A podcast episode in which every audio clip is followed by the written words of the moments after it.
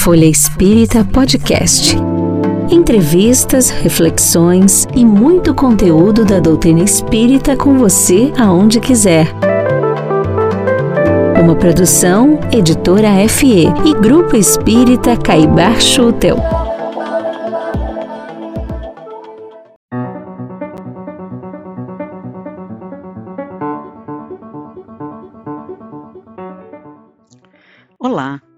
Amigas e amigos. Sou Helene Gritzapes e hoje voltamos a um tema muito importante para nós da Folha Espírita: o aborto. Recentemente, no programa 150, abordamos as razões científicas contra o aborto.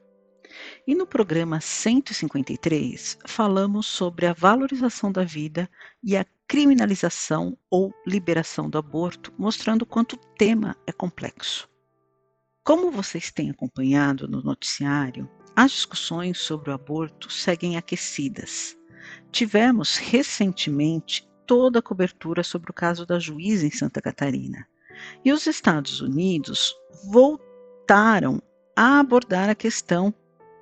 Como se trata de um tema complexo, como eu já disse, em que não se pode restringir a discussão da vida de um em detrimento da vida de outro, nem também de virar as costas para a violência contra as mulheres, convidamos o Conrado Santos para fazer uma reflexão sobre o assunto. Quem nos acompanha conhece o Conrado e sabe de todo o conhecimento doutrinário dele. Então, com base nesses seus estudos e em toda a proximidade que ele teve com a doutora Marlene em sua luta contra o aborto, o Conrado nos fala hoje sobre o respeito à vida, seja do embrião ou da mulher violentada, e reforça também que somente o amor poderá extinguir a violência e transformar nosso amanhã. Vamos ouvi-lo.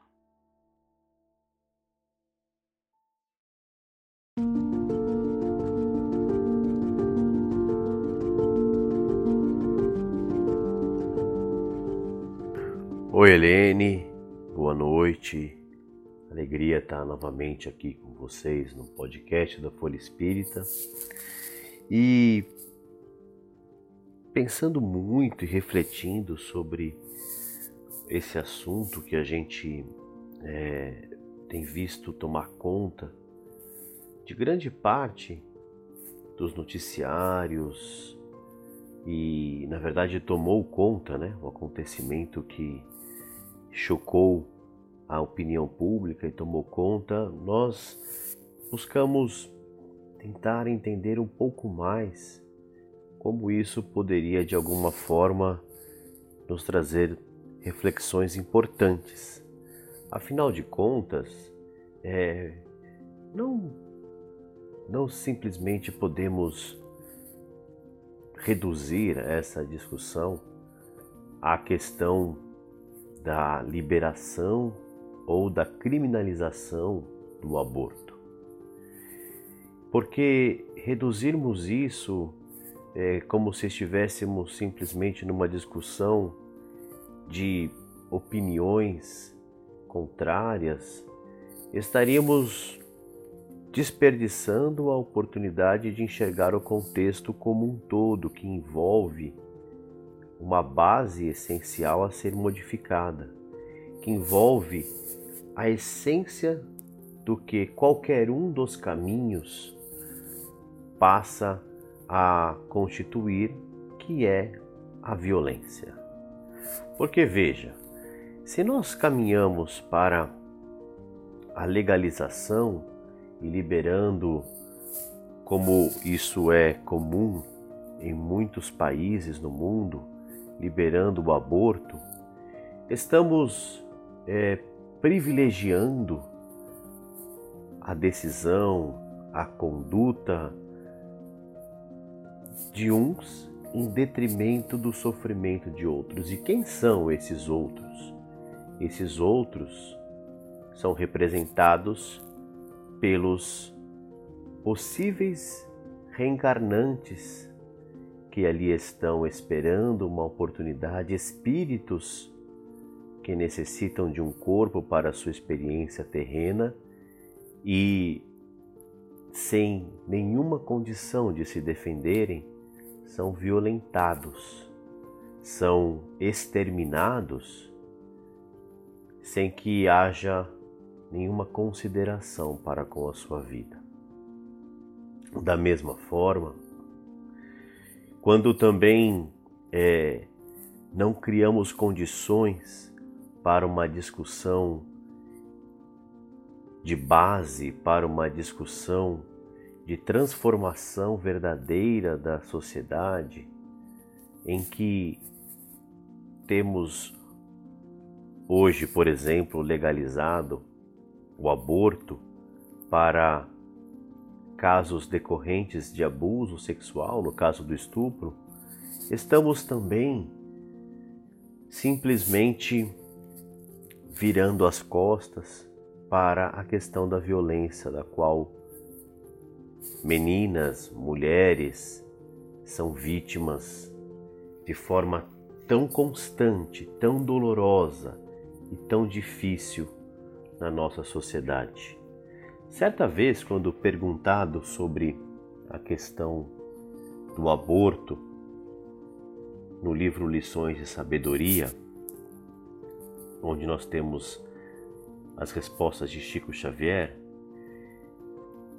o médium foi perguntado sobre o que ele achava de convencionar-se o aborto, principalmente para as situações em que muitas vezes as mulheres eram talvez até mesmo empurradas é, forçadas por uma convenção social a não terem, terem forças, a não terem coragem de assumir uma gravidez indesejada, sendo mães solteiras, por não serem é, compreendidas e sofrerem preconceito da sociedade. Veja que aqui estamos dizendo é, de uma situação muito clara que é, daria bases para que a gente pudesse imaginar a liberalização do aborto em qualquer circunstância, o que hoje sabemos que em nosso país não é permitido. E o médium Chico Xavier cunhou uma frase muito sábia dizendo: sabendo que o aborto, mesmo legalizado no mundo, é uma falha nossa na terra, estamos certos de que ninguém deveria praticá-lo, seja no regime das convenções humanas ou fora delas. Cremos, desse modo, que uma legislação surgirá no futuro em favor da mulher, que, tendo confiado um dia em alguém, teve coragem de não abandonar a criatura indefesa que esse alguém lhe trouxe à vida. Aguardemos assim providências humanitárias em que os homens mais responsáveis criem por si disposições legais magnânimas baseadas na justiça da vida, com que venham a sanar a falta deixada pelos outros homens, nossos irmãos, que se fizeram pais sem consciência mais ampla das obrigações que assumiram. Essa colocação do Chico, ela nos permite enxergarmos uma luz no fim do túnel. Uma luz que antes de se discutir basicamente a partir desses acontecimentos se o caminho é liberar o aborto em outras condições é, se fazer cumprir o que está previsto no Código Penal, mas, sobretudo, nos permite ter uma visão clara de que é preciso avançarmos com a compreensão da vida, a compreensão do respeito à vida para que a partir disso as nossas decisões possam ser pautadas neste entendimento mais amplo. Estas decisões precisam caminhar com a moralidade da nossa humanidade como um todo. Nós temos no livro dos Espíritos, na questão 784, Kardec perguntando aos espíritos, imaginem, ele está realizando essa pergunta no ano de aproximadamente 1856, 55. Ele está perguntando aos espíritos, talvez diante de acontecimentos, talvez diante de situações que possam ter causado até mesmo dúvidas, comoções na sociedade parisiense, europeia, mundial daquele, daquele, daquela época, Kardec pergunta assim: bastante grande é a perversidade do homem. Não parece que, pelo menos do ponto de vista moral, ele, em vez de avançar, caminha aos recuos? Ora, quando nós abrimos o noticiário dos últimos tempos, parece evidente que a gente vê essa perversidade, o mal, é, a total incapacidade de respeito pela vida que vemos sendo apresentada nas mais diversas nuances das relações entre homens podemos imaginar que realmente estamos vivendo momentos de grande exacerbação do mal, de grande domínio dessa violência em todo o nosso mundo. Os espíritos respondem para Kardec dando uma perspectiva fundamental, que é a lei do progresso. Dizem eles a Kardec: enganas-te. Observa bem o conjunto e verás que o homem se adianta, pois que melhor compreende que é mal. O que é mal e vai dia a dia reprimindo os abusos. E eles ainda colocam uma condição importante para a nossa transformação. Faça mister que o mal chegue ao excesso para tornar compreensível a necessidade do bem e das reformas. Por que, que nós quisemos trazer essa reflexão? Porque quando nos sentimos violentados, quando nos sentimos chocados com o acesso que temos a essas notícias tão dolorosas, seja ela pela violência cometida através de um estupro, seja ela pela violência, através da imposição de uma vontade de uma juíza em uma criança que está ali totalmente indefesa, totalmente é, refém de uma situação tão dolorosa e tão trágica para a sua vida, em que também há uma violência na manipulação da situação nós vemos o mal chegar ao seu excesso. Vemos o mal chegar a ocupar espaços nunca antes vistos.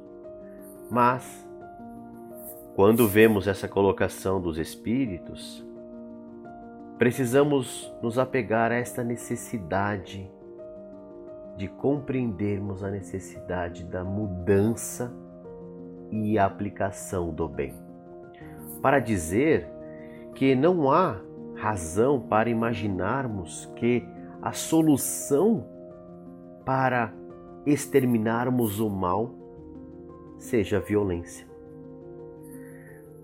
A escolha pela violência, a escolha pela é, aniquilação do mal através da força, através de soluções que possam de alguma maneira desequilibrar as relações, só vai gerar mais violência.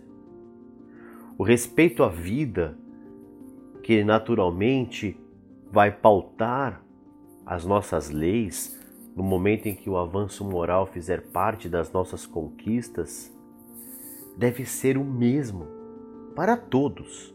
O respeito à vida deve ser o mesmo para o embrião indefeso, para a mulher violentada, para um adulto, para uma criança, para um jovem, para um idoso, para um agressor e para o agredido, para o legislador e o cidadão, para o médico e para o paciente, para o religioso ou para o ateu, constituindo um comportamento universal de amor e de entendimento.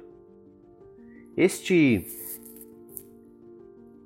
bem maior certamente vai nortear as nossas condutas, vai transformar as nossas legislações, vai proporcionar, inclusive, que através de um comportamento individual, através de uma consciência implantada em todas as áreas da nossa vida, isso quer dizer dentro do lar, isso quer dizer no nosso local de trabalho, isso quer dizer nas escolas, isso quer dizer na sociedade como um todo, onde a predominância do respeito à vida, a predominância da fraternidade, a predominância do respeito mútuo vai proporcionar a diminuição da violência.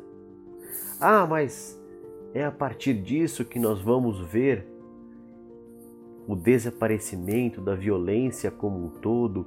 É a partir disso que nós não vamos mais ter que nos preocuparmos com uma legislação que dá o direito a uma mulher que sofreu estupro de poder optar pelo abortamento legal?